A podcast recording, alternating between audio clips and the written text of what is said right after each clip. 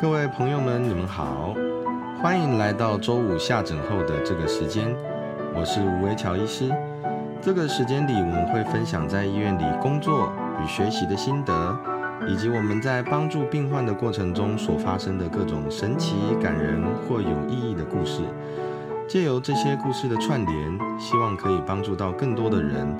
那么，就让我们开始吧。我们肺癌的患者，手术完之后，我们会追踪五年的时间。那这五年其实就是所谓的重大伤病啊。那重大伤病一顾名思义，就是啊健保啊认为这个疾病是一个比较大伤的疾病，那所以他就会免免去这些患者的部分负担。那他这个部部分负担其实呃大概是会占到费费用支出的大概二十 percent。那所以如果今天他是在他治疗过程中有住院，那也有手术啊，哦，那长期的追踪，基本上这个这个负担其实也算蛮大的。所以健保每一年花在呃负担啊这个重大伤病患者的费用，实际上是蛮高的。那很多患者当然其实他。啊，当他的身份知道他的身份变成重大伤病的时候，第一时间想的绝对不是说哦，我从此之后我的部分负担就是少二十 percent 了，而是就是说他觉得好像被困在某一个身份底下，那他就会很难受啊啊。那这前阵子刚好就是会有一个患者，他啊经历了五年长时间的追踪，哦，那他终于结束了。哦，那最后一次治疗，呃，最后一次检查完，那我跟他说啊，恭喜你啊，没有复发，而且是这五年来每一次检查都没有看到复发。那以一个肺癌的患者，早期肺癌啊的患者来讲的话，其实这样子应该之后复发几率就很低了。那他听完了之后，他就立刻跟我说，那这样我是不是毕业？毕业？什么是毕业呢？其实我刚开始的时候也不太能够，呃，理解这个概念。好像我们一开始碰啊，接触到啊癌症的患者，那你帮他诊断，诊断完了之后，你一定会好好跟他解释嘛，就是说啊，这个癌症是什么哦，然后这个要怎么治疗。那接下来这个患者进到治疗之后，那因为我们是外科了哦，所以去其实常常在最前面的时候，其实一定都是有手术。那不然就是说在比较。中间啊，前面偏前面一点的时候，哦，一定会有手术部分。那通常啊，手术完了之后，哦，那比如说啊，可能大的呃治疗动作告一个段落。如果是早期的话，通常手术完他就追踪嘛。那或者是说，有些患者可能碰到他需要手术完之后，然后再进行化疗啊，甚至电疗的情形。那总而言之，就是说在前面这个比较大的治疗，我告了一个段落之后。那开始进到追踪，那你当然就会跟患者说好，那我们就好好追踪嘛。哦，那我们就是看说这个疾病有没有复发，基本上只要好好追踪，不用太担心了。那患者很常会在这个时候问说，哎，那请问我，请问医师啊，我什么时候可以毕业？他想要从这个疾病的这个身份之中啊脱离出去啊，所以他对于很多呃患者来讲，这个动作叫做毕业。那这个毕业对没有错，他就好像感觉上是说啊，是像我们学生时代嘛。哦，那今天你你考试读书考试啊，不断啊月考啦、段考，哦期中、期期中考、期末考，那不断的各种大小考哦，对，还有执照考试。那等到这些考试完了之后，哦，你被夸了反，你成为成为一个呃，成为一个毕业生了哦，那你就从这个学生。啊，你从成为一个专业人士，所以你就从这个学生身份啊毕业出去这样子。那其实很多患者也会喜欢用这个概念去形容说，OK，我我今天这个疾病结束了，哦，那我就毕业出去了这样子。那其实这个形容，我后来是觉得这样想起来是蛮传神的，因为其实他每一次检查的时候，好像就是一种考验。很多患者哈，啊，其实来检查的那一天哈。呃，来听报告那一天，通常是最紧张。我们看他们那个血压、心跳，通常都很高。为什么？因为他就觉得说，我好像在经历一个很大的考验。进到诊间来，他就会很热切的去听到说，哎，那结果是什么？这样子。那像像我的话，我就会啊，很就是我通常都会很快就讲，就是他一走进来啊，我就先讲，哎，没事啊，这样子。常常就会有患者知道，就是说我习惯是这样，所以他如果走进来发现说我没有马上转过头来跟他讲没事，他可能就会觉得啊啊，是不是是不是怎么样了？哦，就其实这个其实这种未知的东西对人来讲，那种心理压力其实是最大，真的。那在这个疾病的治疗过程中，你想嘛，这么漫长，五年哦，啊，那而且呃，刚开始的时候可能三个月就要回来一次，哦，三个月啊就要回来检查啦，哦，然后当然有些人可能会想说，中间还有一些慢性病，可能还要拿药一直到两年之后，可能才会变成说，哎，每半年才才回来一次哦。那五年呢，其实真的是蛮漫长的一一段时间呢。那在这个疾病的这个追踪过程之中，我发现一件事情，其实家庭支持哦，对一个患者的愈后，也就是他最后的结果，实际上影响非常非常的大。那甚至我以前在高雄的时候，会先去啊，其实其实我们医学生的时候。写病历问病患的病史的时候，也会做这个动作嘛？就会问他说，啊，比如说患者的话，哎，他有没有有没有另外一半呐？哦，有没有结婚？哦，有没有小孩？哦，那小孩哦，有男的女的这样子？那有没有爸爸妈妈？哦，有各种状况嘛？那有一些患者他可能是啊离婚的哦，他有小孩，但是他要离婚。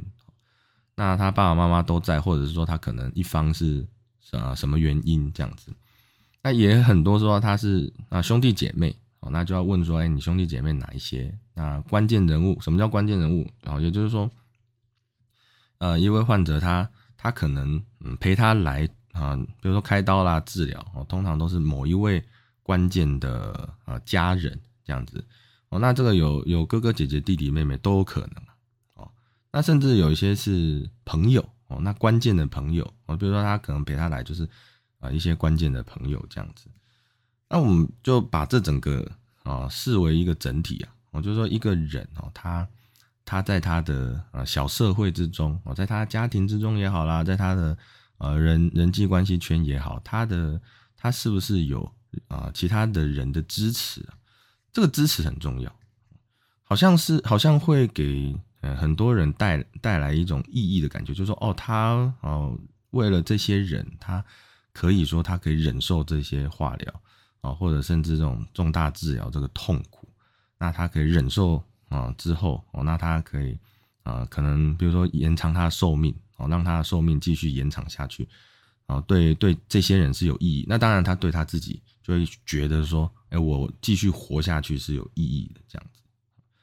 我在高雄啊，大概第二年那个时候，老师已经就是说带我的。高雄医大医院带我的老师已经不在了，那那时候我就其实碰到一个蛮大的啊，蛮复杂而且是蛮困难的患者哦，他是食道癌的患者，食道癌在胸腔外科哦，其实是一个几乎可以说是一个呃最最复杂的病啊，很多患者他就很难照顾哦，那像这个就碰到一个很很困难的一个状况，那这个怎么说呢？就是其实他诊断的时候是第三期啊，哈。那诊断第三期完之后，那我们大家都知道，就是说他要先做啊放射线跟哦化学治疗这样子哦。那当当时就是晨曦老师的习惯，就陈曦老师的习惯就是说，好，我们从这个化电疗开始，我们就全部都自己做这样子。那因为这样子才能够最啊最有效的，就是说缩短患者从诊断一直到啊啊，就是我们叫这个叫术前治疗嘛，哦，就是术前治疗。的时间哦，完让它缩缩的啊越短越好啊。那缩缩短有什么意思？就是让患者可以尽早的接受到好治疗了。那你因为你一旦术前治疗一开始做了哈，那啊中间你这很多时间的部分你就可以控制嘛啊。那接那这个患者很很顺利的通过了啊术前治疗。不过他有一个有个问题，就是他真的非常非常瘦啊，就是说。呃，我记得 BMI 应该是只有大概在十七八左右，哦，真的是蛮瘦的这样子，那尤其是对照我们，啊，像那种我们 BN 我的 BNI 哇，那这个真真的是，那他经过了这个术前啊化电疗之后，那也手术。手术本身其实还蛮顺利的，不过他碰到一个术后的一个并发症，叫做啊接口渗漏啊食道啊我们那个食道食道癌嘛哦，那你食道切除，那切除之后，因为他的是嗯人还是会会需要留一部分的食道哦来接接连接这个胃哦，我们就会把胃哦拉到啊胸腔上来跟啊剩剩余的食道做连接这样。那他这个可能真的太瘦了，所以我们就认为说他营养上比较不良哦，所以他这个接口没有长啊。那其实只有一部分没长，那就那就放支架嘛。那放了支架，哎，就把里面的那个啊，就是说让它里面，比如像口水啦、胃液不要渗出来，这样就好了嘛。那放了支架，刚开始其实也还蛮 OK 的哦。那就让患者哦，就一段时间，哎，伤口好了，哦，就让他吃东西跟。那不过吃东西喝水一个礼拜之后，哎，不知道为什么就就是，呃，原本的伤口好像还好，但是就发现说，哎，他的那个胸腔里面是有水，就突然很多水出来，哦，那个时候觉得好像不太对劲，那我们就就先先放胸管，哎，发现那出来就是很脏的水，脏脏的水这样，那病人就然后就开始发烧了这样子，那开始发烧之后，那我们做断层，做断层发现说，哎，那个支架是不是？好像支架外面没有那个组织覆盖，我我那就哇，这个事情就大条了。我会不会会不会支架反而造成这个呃是食道或胃的一个穿孔嘛？因为毕竟毕竟他这个人这么瘦，那你虽然可能刚开始支架放放进去，那支随着这个时间演进哈，它可能是不是呃组外面的组织太薄，哎，造成造成穿孔，这有可能嘛？那时候就。就因为当下病患已经在发烧了，然后血压当然也不是非常稳定，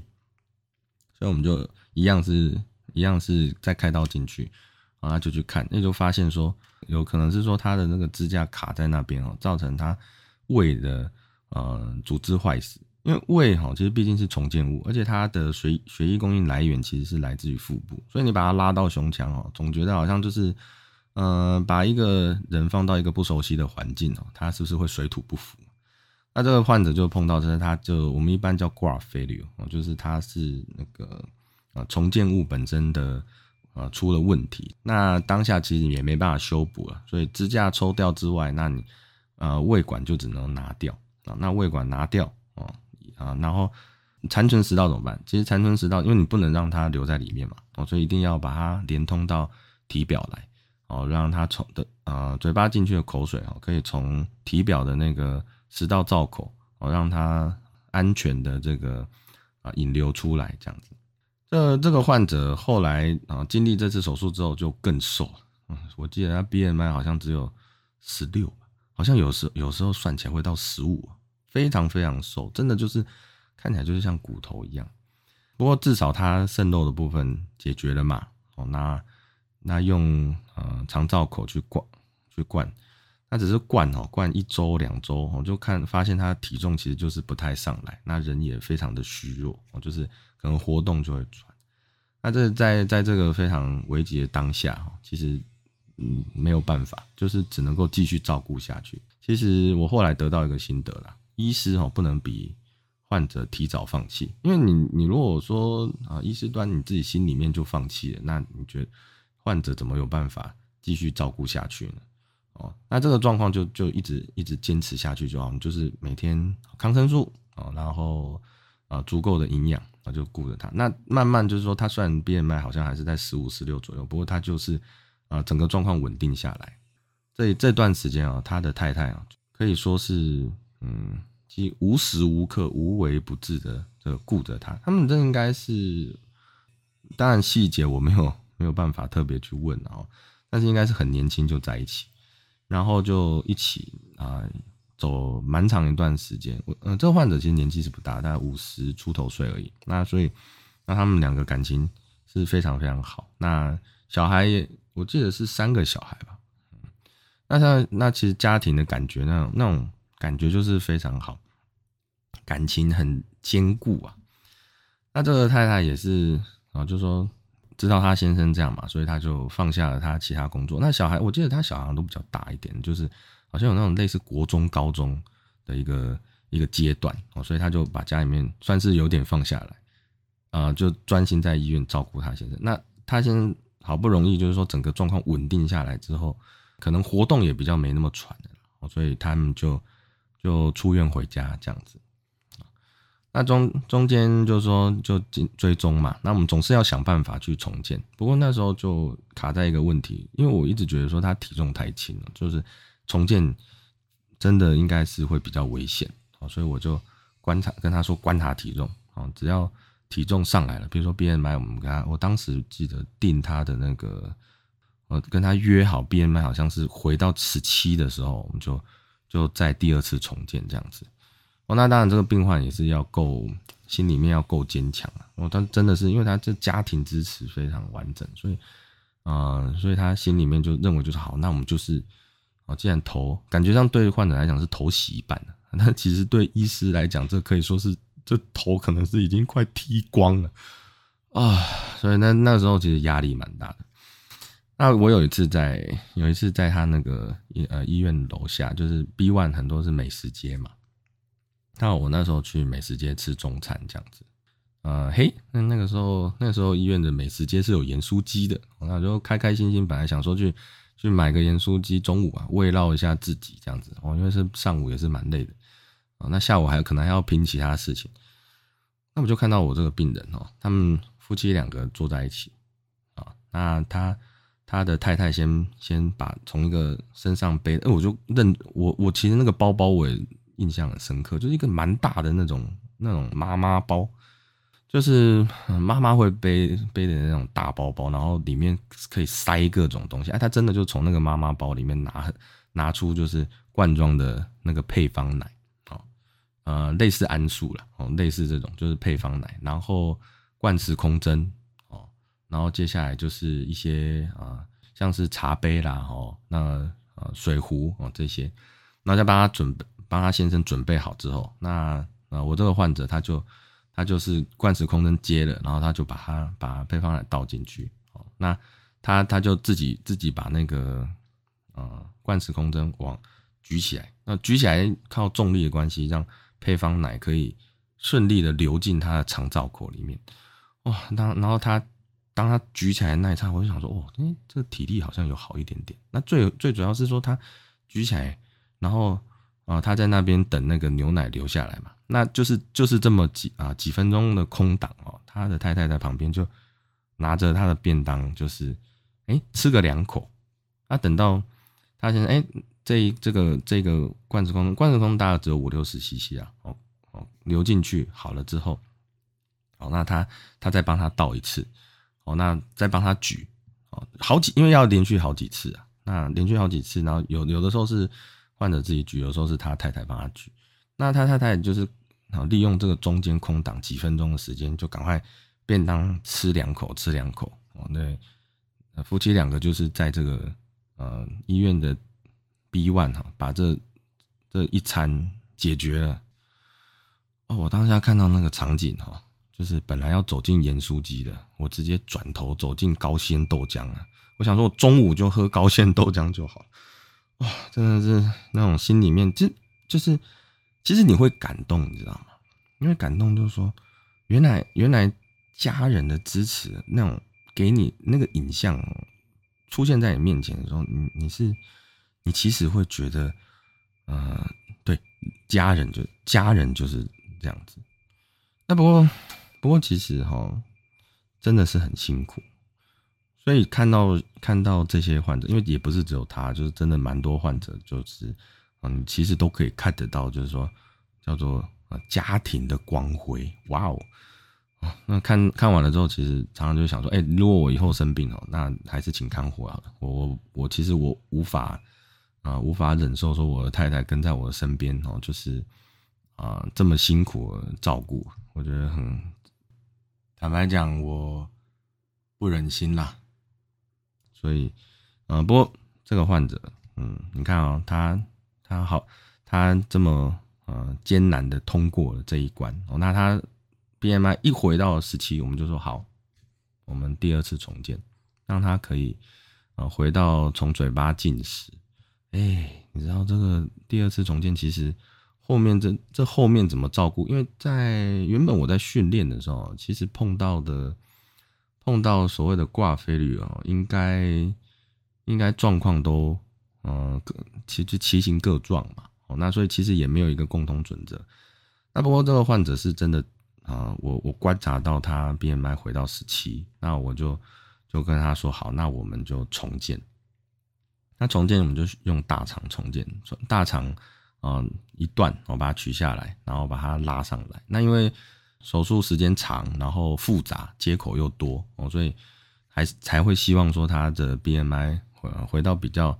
比较足够的，其实十七好像也不是真的很够。不过因为毕竟哈时间也久了，那我看他体重一直都没有没有再往上升哦，所以那不过至少 BMI 十七是他手术前的一个 BMI 的啦，所以我们就说好，那我们就重建。那重建重建完，那很顺利哦，就也没有渗漏，然后很快嘴巴就进食了哦。那经过一段时间的这个。照顾我就是说复健呐，我让其实就是多走路，然后因为他太太不断跟在身边嘛，那处理各种大小事情哦，尤其是他营养，哦，他非常的非常的厉害。那那个时候我看他太有时候啊，有时候门诊或或住院的时候会看到他在帮忙换药，哦，他他换药那个动作哈，呃，非常的熟练，我差点就问他说，哎，你是不是有相关背景啊？不不，我呃，我记得是没有了。我记得他没有相关背景，等于是说他就是，比如说在在哪边上班这样，就一般的上班族，所以其实应该是没有平没有换药的呃背景知识。不过他那个手动作非常的快速而利落，而且又知道说，哎，他现在用呃什么样教大家贴在哪个位置方向，哦，他非常熟，不是真正叫做久病成良医哦。所以之之后，其实我都常常跟。跟患者讲，久病成良医啦。哦，其实你进到这个疾病一段时间之后，你其实一定会比我熟哦，因为毕竟那很多东西是与你切身相关哦，所以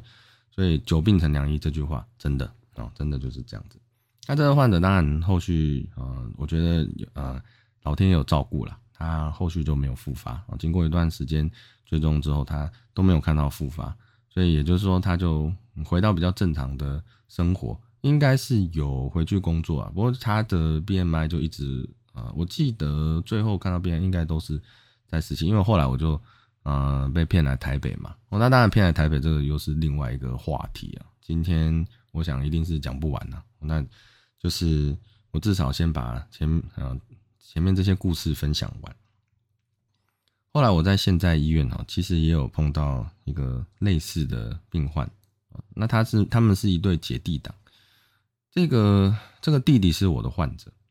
那这个弟弟弟弟虽然说说弟弟，但是是六十岁了哦，就是是他是啊，因为他的关键人物是姐姐哦，所以他们通常来医院哦，姐弟党就是这个姐姐陪着弟弟来医院哦。那这个这个患者他这也是食道癌，那他是手术后，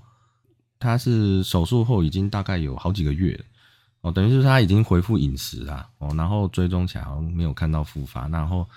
啊，正在啊观察说，哎，他也一样，也是体重很轻嘛，哦，那就看说他能不能体力好一点，哦，呃，加做一些呃手术后的化疗，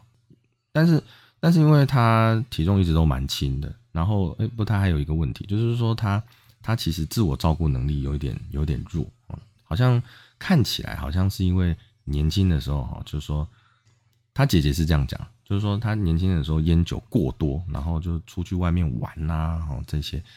哦就没有失去了照顾自己的能力。嗯，这个逻辑好像有点怪怪。不过他有一个诊断是那个精神分裂了，哦，所以所以也有可能就是说他可能精神分裂的情形，哦，就是说大概后面这几年可能有比较严重一点点，哦，所以说他就是人都是很清醒，对答是活动什么都正常，不过。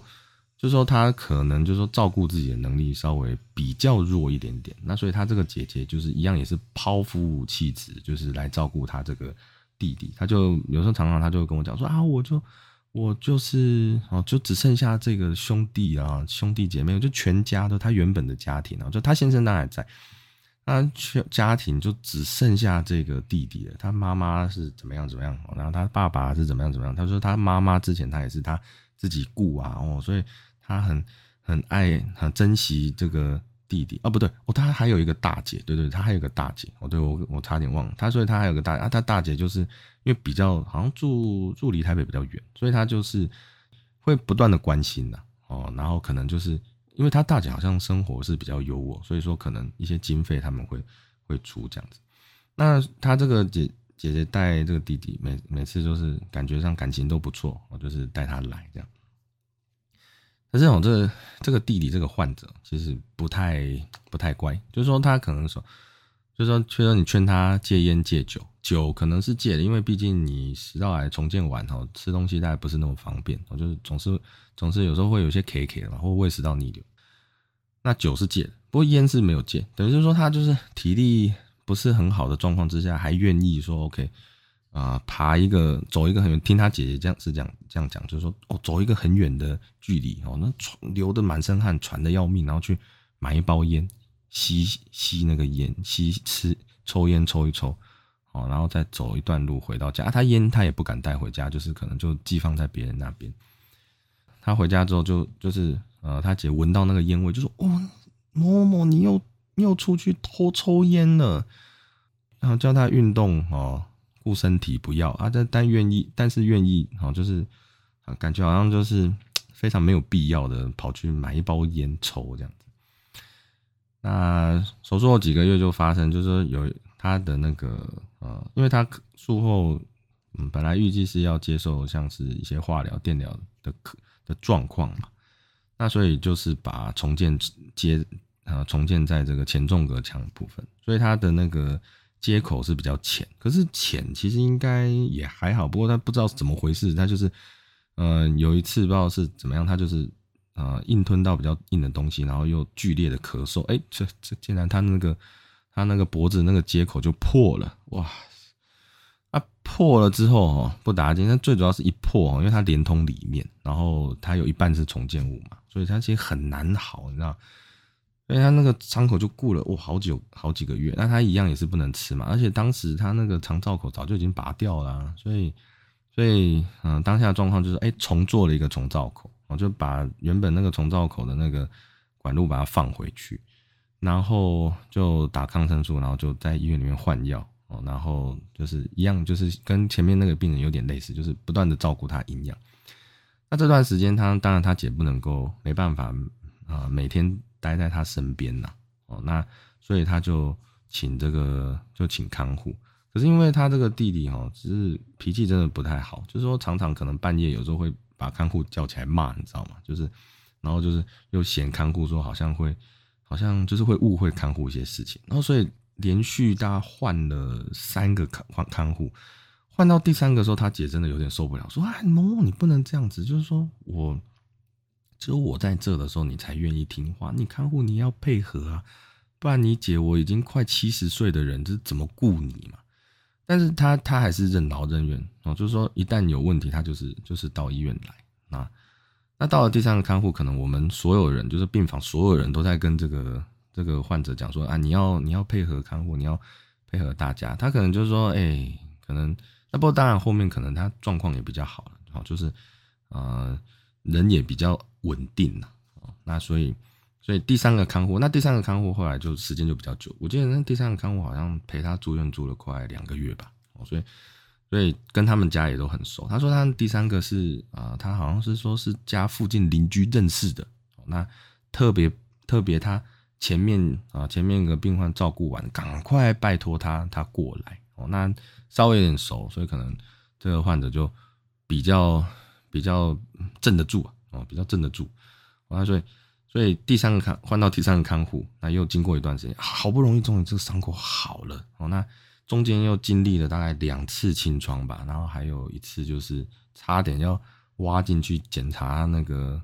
检查的重建物，不过呢，因为他那个血流供应附近组织看起来都都 OK 啊，那所以。啊，做做了几次清创之后，好不容易那个伤口慢慢愈合起来，好了，他又恢复到自己吃东西。不过因为他经历这段哦，是变成说他本来是可以自己走来走去，可他体力就差很多。那我记得他边癌也是，呃，他比较比较重一点，所以他边癌好像是掉到也是大概十七多十十八左右。那段时间他就是啊，基本上你不太能够要求走他走路啊。他一旦走路，他就说哇，我好喘，我好累这样子。那啊，回到家里面之后，他姐就是每天去照顾他。那当然，他有申请长照，哦，的每天照顾他，然后陪着他。然后他甚至跟我讲说，他先生都对这件事情有一些怨言，觉得说，哎，你这这个是是我太太，就每天在照顾自己自己的弟弟，就是就是反正就是家里面讲一些讲一些事情，那他就整个就忍受下来。啊，不过真的，这个皇天不负苦心人哦，这句话真的讲的是，他就是。啊，这个患者哈，竟然站起来了。像有一次，有一次门诊，他走进来的时候，是对他原本都是坐轮椅那因为那一次哈，他可能体力比较好，所以他姐就在门外，就说，哎哦，你你用走的进去给吴医师看一下啊，就是一方面可能也是对自己有那种满足感。哎，他真的就走进来，轻轻松松的。然后我就说，哎呀，最近状况怎么样？最近很好，那吃东西什么的都。都正常哦，所以，所以他真的就是被他姐姐就是从那种啊万丈深渊之中救回来。我说你还敢抽烟吗？他就说还是有一点，还是有偷抽烟，只是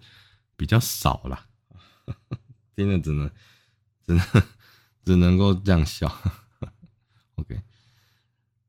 好了，今天那我们就先聊到这边，跟大家预告一下，之后应该会有哦，开始会。呃，又我会邀请一些我的好朋友啦，哦，不一定是一届的啦，哦，就来来来跟大家分享一些他人生的故事，哦，那或者或者说一些有呃有趣啊有意义的故事，我要跟大家分享。那希望大家可以继续收听。那今天我们就先聊到这边，谢谢大家。